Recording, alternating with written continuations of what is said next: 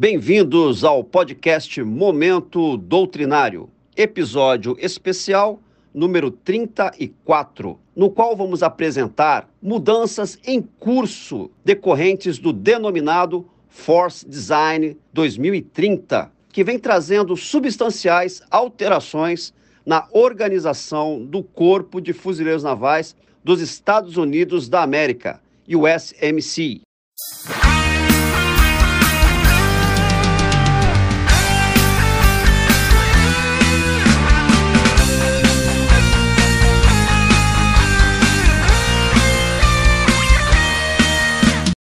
Eu sou o comandante Dirley, imediato do Comando do Desenvolvimento Doutrinário do Corpo de Fuzileiros Navais, CDD-CFN. E neste episódio apresentaremos uma análise sobre as recentes mudanças no ISMC, que vem impactando a infantaria.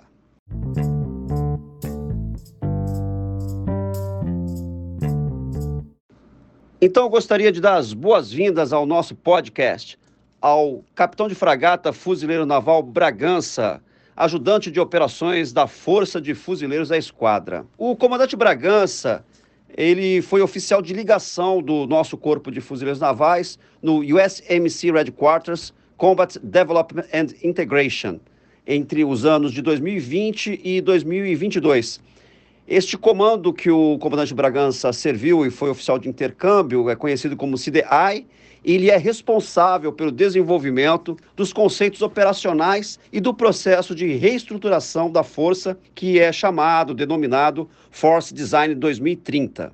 Bom, mais uma vez, muito boas-vindas aqui ao nosso podcast, Comandante Bragança. Eu, eu pediria a você que brevemente contextualize esse processo tão famoso que a gente vem estudando, que é o Force Design 2030, em andamento no US Marine Corps. Prezado comandante Dirley, inicialmente agradeço pelo convite e pela oportunidade. Saúdo também a todos os que nos ouvem. Bem, eh, antes de chegar ao Force Design, eu acho importante definir o conceito de desenvolvimento de combate que é adotado pelo USMC. Trata-se de um processo de avaliação constante das demandas político-estratégicas que vão ter impacto na missão da força, de modo a se concluir se são necessárias ou não adaptações, modificações, correções de rumo. Então, essas modificações podem ser de naturezas diversas, como, por exemplo, é, alterações em requisitos de captação de recursos humanos, alterações de currículo, na formação do pessoal, aquisição de novas capacidades, né, que talvez seja o mais famoso, é, quando se decide por é, adquirir outros meios, sistemas, e podem também ser alterações doutrinárias. Então, esse processo como um todo, o processo de desenvolvimento de combate, é a razão de existir dessa OM denominada Combat Development and Integration, CDNI, que foi onde servi lá nos Estados Unidos e sobre a qual muito é, será abordado nesse podcast. Bom, após essa caracterização do processo de desenvolvimento de combate, voltamos então à pergunta. Especificamente no que diz respeito ao Force Design 2030, verifica-se que o ano de 2018 foi um ano muito importante, porque nesse ano foi publicada uma nova estratégia de defesa nacional nos Estados Unidos. Esse documento, ele apresentou uma grande ruptura em relação à versão anterior, porque ele passou a estabelecer como principais ameaças de defesa a China, a Rússia, o Irã e a Coreia do Norte, nessa ordem, e, com uma prioridade um pouquinho mais baixa, os grupos extremistas, aqueles denominados terrorismo transnacional. Como a gente vê, uma mudança interessante do que vinha sendo praticado anteriormente. Após analisar o documento, o comandante do SMC e seu Estado-Maior conclui, então, que a força que eles tinham nas mãos não tinha condições de atender ao que determinava o nível político. Constatou-se que uma modificação mais profunda seria necessária para fazer frente principalmente ao adversário do porte da China. Quer dizer, então, o comandante do USMC determinou o CDNI, um redesenho global da instituição, cujos resultados deveriam ser alcançados até o ano de 2030. Surgiu dessa forma, então, fruto desse processo de desenvolvimento de combate, o Force Design 2030. Comandante Bragança, agora no que diz respeito especificamente à infantaria, quais seriam, de maneira geral, as principais modificações visualizadas desde o início desse estudo? Bom, ainda na fase eh, inicial do Force Design 2030, foram constituídos seis grupos de trabalho, um dos quais passou a tratar especificamente da infantaria. Então, visualizava-se um futuro batalhão de infantaria menor, mais letal e com maior mobilidade. Um batalhão que pudesse receber capacidade para não somente projetar poder sob terra, mas também para projetar poder de terra sobre o mar, passando a trazer o SMC para a negação do uso do mar. Iniciou-se um processo que hoje completa dois anos e meio de experimentações no terreno e também envolvendo simulações em jogos de guerra. Esse processo vem sendo conduzido por uma organização chamada Marine Corps Warfighting Lab, também conhecido lá no SMC como MacWill, e ele é subordinado ao CDNI. Então, as principais premissas então estabelecidas para o novo batalhão de infantaria foram modificação da formação dos militares de infantaria, para que eles tivessem maior autonomia, maior capacidade de liderança, maior capacidade de decisão e fossem mais propensos à utilização de novas tecnologias, ou seja, fossem mais receptivos à tecnologia. Batalhões vocacionados a atuarem isolados e distribuídos em amplas áreas geográficas. Batalhões menores, com mais capacidade de combate. Massificação dos fogos e efeitos, e não dos efetivos. Concentração de forças como exceção, não regra. E a guerra eletrônica e operações informacionais levadas aos pequenos escalões. Ora, os estudos então apontaram as seguintes modificações, isso de uma maneira, no momento inicial. A gente vai ver que depois houve evoluções. Mas nesse primeiro momento, então, o que, que se constatou? Que esse novo batalhão deveria ter um efetivo de em torno de 729 militares, em contraposição aos 965 que são a formação clássica. Logo nos primeiros estudos, eh, constatou-se a necessidade de extinguir a companhia de apoio de fogo e, em decorrência, trazendo para as companhias, sistemas anticarro, metralhadoras .50 e ainda a incorporação da seção de, de morteiros 81mm ao Estado-Maior do batalhão. Surgiu então a ideia de uma nova companhia de fuzileiros, a 190 militares, sendo que 46 só no comando, e eu passo a detalhar. Ela passa a contar com elementos de funções logísticas, saúde, abastecimento, manutenção, bem como pessoal orgânico de guerra eletrônica, informações e operações de aeronave remotamente pilotadas, nossas ARP e ainda três pelotões de fuzileiros. Foi estabelecido ali, foi pensado um, um novo pelotão que substituirá os pelotões de Petrecho. Será denominado Hunter Killer e centralizará armas anticarro, metralhadoras, morteiros e um grupo de arco de ataque. Um novo GC a 14 militares, e aí vem uma, uma já uma, uma alteração interessante, né? esse GC contando com duas esquadras de tiro e não mais três, como anteriormente. Essas ETs são reforçadas né, em cada um deles e contará, então, com seis militares em cada uma. Então, o GC será comandado por um segundo sargento. Essa nova ET reforçada contará com operadores de ARP, é, é, será comandada por um terceiro sargento e ela já vem reforçada justamente porque entende-se que as esquadras de tiro também atuarão por vezes isoladas. Haverá uma redução de viaturas tipo JLTV, né, similares aos nossos, de 67 para 35, e um aumento das Ultralight Tactical Vehicle, o LTV, que é como se fosse um bugre né, de combate, que serão então aumentados de 20 para 89. Foi a partir então dessas modificações iniciais que se iniciou o processo mais robusto de simulações e experimentações. Então, Bragança, a gente vê que as mudanças é, não são pequenas a gente pode observar que são mudanças significativas. É, quem acompanha, quem vem estudando essas mudanças que estão sendo implementadas no, no Corpo de Fuzileiros americano, vê que também não são mudanças que estão sendo unânimes, ou seja, a opinião não é unânime sobre essas, essas mudanças, ela vem sofrendo críticas também. Então, eu acredito que, como estamos fazendo agora nesse podcast, é bem interessante continuar o estudo, verificar para onde que realmente está caminhando essa, essas, essas mudanças. Como eu disse que há opiniões diversas sobre o que está acontecendo nos nossos companheiros é, fuzileiros navais dos Estados Unidos da América. De forma que, como que o, o SMC vem buscando garantir que o que vem sendo idealizado é o que realmente será necessário para fazer frente a essas ameaças do futuro. Ou seja, em outras palavras, será que vai dar certo? Bom, comandante, algo que vem sendo motivo de, de inspiração para diversas forças ao redor do mundo é a maneira como todo o processo do Force Design vem sendo conduzido por meio de experimentações e simulações, como eu disse anteriormente, a cargo do MacWill, né, o nosso, esse laboratório que existe lá. No que diz respeito às simulações, as seguintes são utilizadas: jogos de guerra empregando batalhões com composição clássica, que é aquela que existe hoje, e também empregando novos batalhões e comparando os resultados. E também emprego de análise de matemáticas para simulações computacionais. Esse último, mais voltado até para comparação entre sistemas de armas, sistemas eh, tecnológicos, de, de comunicações, etc.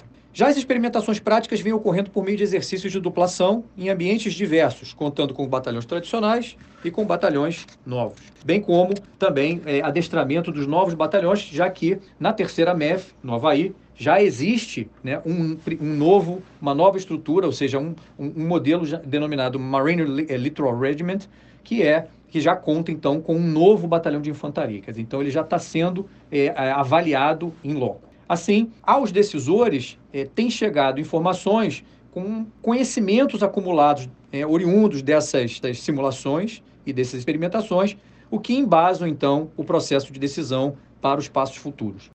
Agora, Bragança, é, conforme foi citado inicialmente no podcast, a nova Estratégia Nacional de Defesa dos Estados Unidos da América estabelecia como prioridade número um a China e prioridade número dois, enfrentamento à Rússia. Contudo, o que nós vemos hoje, estamos acompanhando, é o conflito entre Rússia e Ucrânia. E inicialmente já temos alguns, não vou dizer ensinamentos, podemos chamar de ensinamentos preliminares ou acompanhamentos que já trazem alguns, algumas inovações.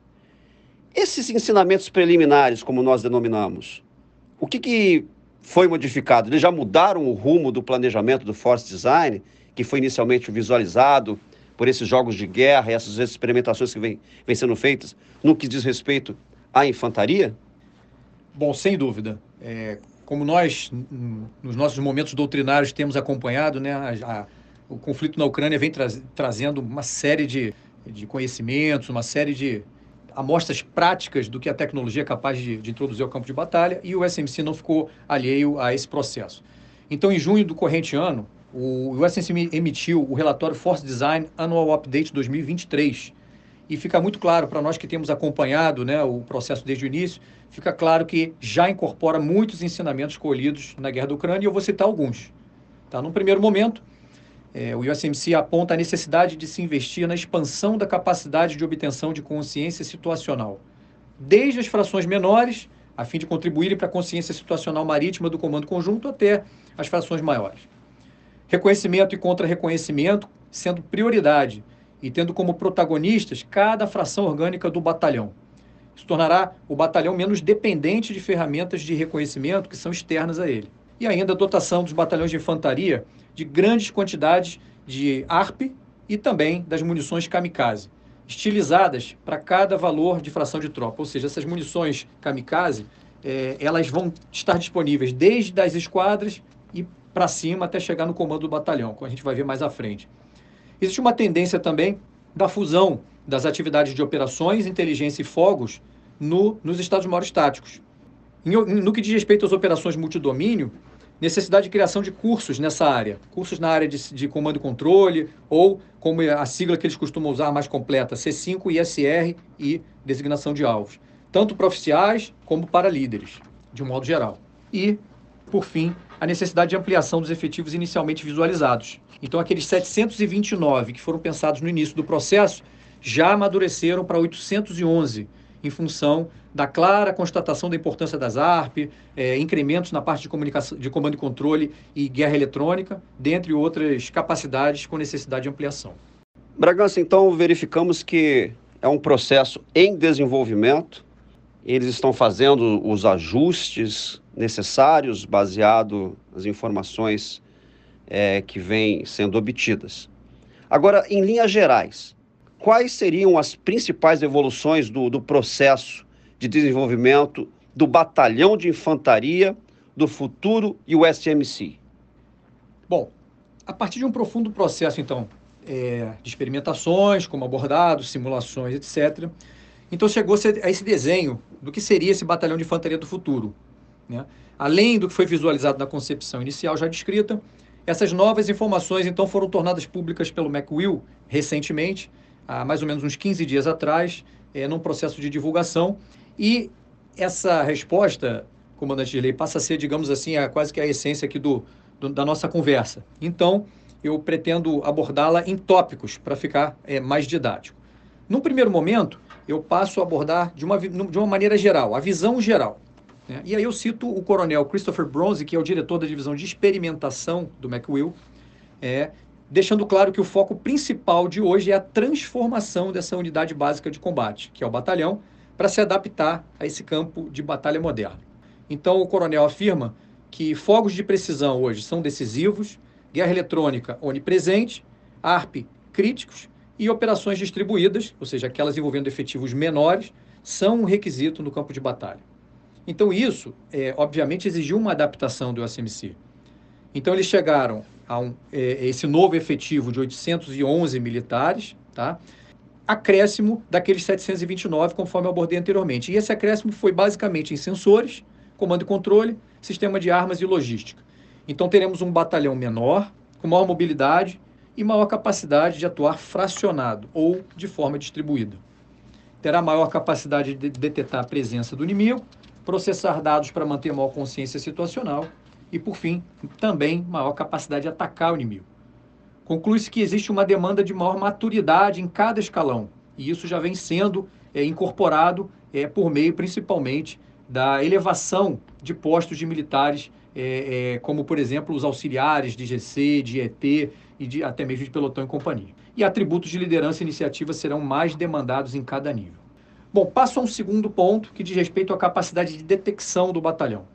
É tão importante, então, nas, nas palavras do, né, do, do, do, coronel, é tão importante atacar e destruir o inimigo, né, é, quanto a capacidade de atacá-lo, ou seja, de contribuir também para a consciência situacional dos escalões superiores. Então, eles, eu abro aspas, né, eles, eles têm pregado que sense, make sense and disrupt enemy's capabilities. Quer dizer, então, detectar, compilar dados e degradar o inimigo. Então, dentro do processo de ampliar a capacidade de detecção, os pelotões, então, estão sendo contemplados com ARP e equipamentos e pessoal de inteligência de sinais. Além disso, os Scout Platoons vão prover aos batalhões de infantaria inteligência orgânica no terreno, por meio de ações de reconhecimento. Basicamente, além das ações de reconhecimento, também vigilância e aquisição de alvos. Cada companhia receberá uma equipe de inteligência de sinais e guerra eletrônica de seis militares. Isso é algo bastante novo e bastante é, disruptivo, né? É, até mesmo para todos os países que têm é, observado o processo. Trazendo então os efeitos multidomínios para o nível subunidade e abaixo. Essas equipes serão coordenadas por uma célula de operações de informações de três militares no estado maior do batalhão. Então, eles destacam uma é, é, é troca de mentalidade, né? passando de presas a predadores no ambiente informacional. As transformações nessa área visam, então, é, acima de tudo, permitir que as frações sobrevivam em um ambiente contestado em todos os domínios e dimensões. Bom, passando a um, um outro ponto, né, as operações é, no domínio aéreo, ressalta-se então que cada GC terá o apoio de ARP, com capacidade de reconhecimento e vigilância, bem como capacidade limitada de atuar com medidas de guerra eletrônica, proteção eletrônica e ataque eletrônico. Então são chamados ARP grupo 1. As ARP terão capacidades crescentes do GC até as ARP de batalhão. Haverá é, ARPs customizadas, dispersas, compatíveis com as necessidades de cada escalão. As ARP grupo 2 serão do nível companhia e do próprio batalhão. Cada companhia contará com quatro militares para operar as ARP grupo 2. Para operar esses meios, nova especialidade no SMC está sendo criada. Então os Marines passarão, alguns Marines passarão a ter operações de ARP como sua carreira. Num próximo ponto, comando e controle, né, fundamental, como todos nós sabemos. Segundo os estudos, o incremento da resiliência dos sistemas de comando e controle é uma prioridade num campo de batalha em que o inimigo tem capacidade de atuar multidomínio, casos da China, da Rússia e outros é, possíveis oponentes.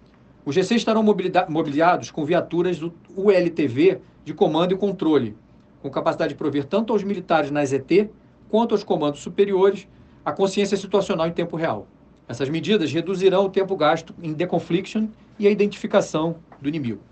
Num próximo é, tópico, bastante importante, né, fundamental, eu diria, para o batalhão de infantaria, trata do poder de combate desses novos batalhões. Então, vamos lá. Haverá uma ampliação na capacidade do batalhão de resolver seu problema militar com fogos orgânicos. Seção de morteiro 81 agora terá três centrais de tiro para ampliar sua flexibilidade. Os mísseis anticarro Javelin estarão agora no nível companhia, Sistema de armas multipropósito, ou seja, anticarro e antipessoal, similares ao Carl Gustav II, estarão disponíveis para ZT. Destaco a maior inovação, que é a integração das munições kamikaze. Então haverá, da mesma forma que as ARP, diferentes tipos dessas munições para cada nível, da ZT até o comando do batalhão.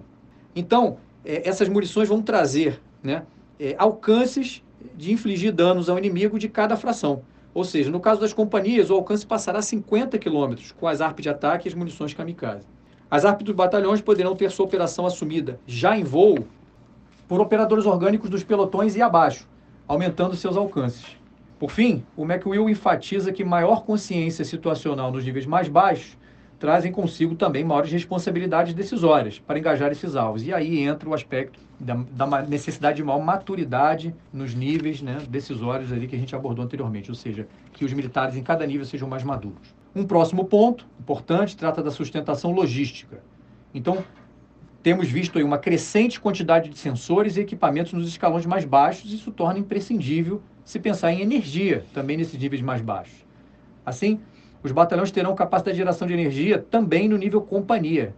Geradores deverão ser, obviamente, menores, mais portáteis, né? E o mesmo raciocínio vale para os sistemas de purificação de água de pequenas dimensões, que também serão orgânicos das companhias. Haverá um subject matter expert, um especialista em logística, um praça, em cada pelotão e na própria companhia. Na função logística saúde, haverá um posto de saúde no nível companhia e reforço de capacidade até nível GC. Quanto à função logística transporte, haverá maior número de ULTV para tornar as frações mais móveis e leves. As companhias terão uma seção de logística com capacidade básica de manutenção de viaturas em combate. Bom, de uma maneira geral, com relação aos resultados e decisões já implantadas ou implementação, vemos que os assuntos antes restritos ao nível batalhão, como eu citei aqui o exemplo de geração de energia, manutenção, etc., passam às companhias, pelotões e até mesmo GC. Então vemos ainda que já ocorreu a entrega para as companhias de maior poder de combate, incluindo ARP de ataque, armamento anticarro e metralhadoras .50. Bom, os sargentos já são mais maduros, né? já, já, foi, já foram elevadas as antiguidades de várias funções e, portanto, com maior capacidade decisória. E os auxiliares das esquadras, GC, pelotão e companhia foram elevados em um posto em cada um desses níveis. Bom, encerrando essas longas conclusões, né, que são a essência sobre as, essas evoluções do Batalhão de Infantaria, eu concluo destacando reflexão do Brigadier General Kyle Ellison, que é o comandante do McWill. Ele diz sobre o Batalhão de Infantaria do Futuro o que ele é, na sua visão. Então, o que ele é?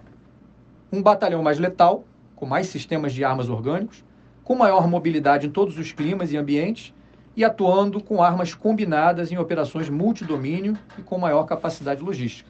E segundo o general, o que o batalhão do futuro não é, ele não é um batalhão incapaz de se adaptar às incertezas do combate moderno e não representa uma mudança radical na Mission Essential Task List, ou seja, a lista de tarefas dos batalhões já em vigor hoje no USMC, ou seja, operações ofensivas e defensivas seguindo, né, como sempre, sendo o farol. Por fim, ele aponta que não representará uma ruptura radical no espírito do USMC. Bom, Bragança, só reforçando o que nós já estávamos conversando aqui, essas mudanças geraram críticas. Essas críticas versam inclusive no que você falou aí sobre o Brigadier General Kelly Ellison. Não é uma ruptura radical. Bom, há o contraditório. Eu já tive acesso a em fontes abertas, a gente lê em, em outras fontes. A maior crítica é que o corpo de fuzileiros navais americano ele tinha honra, né? Ele clamava por ser um canivete suíço. Ou seja, ele tinha muitas funções, muitas capacidades, e parece que essa mudança radical é, ia transformar o corpo de fuzileiros americano em apenas, por exemplo, uma chave de fenda, ou serviria apenas para o Mar do Sul da China, digamos assim. Essas modificações profundas, motivadas por um oponente específico, como acabei de falar agora, você concorda com essas críticas? Qual que é a sua avaliação? Bom, comandante, em 2021, quando eu servia no, CD, no CDNI, o Commanding General era o General Eric Smith, que é atual comandante do SMC, e que inclusive na sexta-feira agora teve a sua é, nomeação finalmente confirmada pelo, pelo Congresso dos Estados Unidos. Certa vez ele disse a mim e aos demais colegas, oficiais de ligação, e eu abro aspas aqui. Se o regimento de infantaria que eu comandei no Afeganistão tivesse as capacidades dos futuros regimentos, eu teria sido muito mais letal. Fecha aspas, né? Então, o general Eric Smith ele, ele estava e continua muito convicto de que essa, essas críticas não, não têm fundamento. E eu é, realmente eu também discordo dessa, dessas afirmações desses críticos. Numa análise mais superficial do Force Design 2030, essa análise levaria a esse entendimento. Mas quando se aprofunda, verifica-se que a essência é substituir capacidades das mais antigas por outras empregadas, empregando mais tecnologia, empregando maiores possibilidades. Então, trata-se de buscar a convergência de efeitos de todos os sistemas disponíveis, em todos os domínios e todas as dimensões, e ampliando o que eles chamam né, de key web, das key web das esquadras. Trata-se de preparar-se para enfrentar um adversário igual e até mesmo superior, buscando dessa forma ser uma força resiliente e eficaz.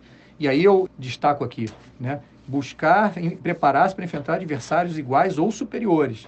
E isso é, pode ser uma inspiração também para outras forças do mundo como a nossa. Trata-se de aumentar o espectro de participação dos fuzileiros navais nos teatros de operação. Dizer, além da projeção de poder sobre terra tradicional, né, passam também a ser inseridos na projeção de poder de terra para o mar. Assim, em resumo, eu acho que os Marines estão mais eh, preparados, estarão mais preparados para operar não somente no Pacífico, mas também em outros, em outros cenários que nós sabemos que continuarão a ser deles demandados. Eu vejo que existe nesse processo todo do Force Design 2030 muitos insumos né, para a nossa reflexão, reflexão de outros corpos fuzileiros navais, né, vislumbrando adaptações que poderiam contribuir também para a solução é, dos nossos problemas militares. Agradecemos o comandante Bragança por sua análise. Convidamos também nossos ouvintes para enviar opiniões, críticas e sugestões para as próximas edições deste podcast. Ressaltamos que as análises aqui realizadas não necessariamente refletem a opinião ou a posição oficial da Marinha do Brasil. Até breve.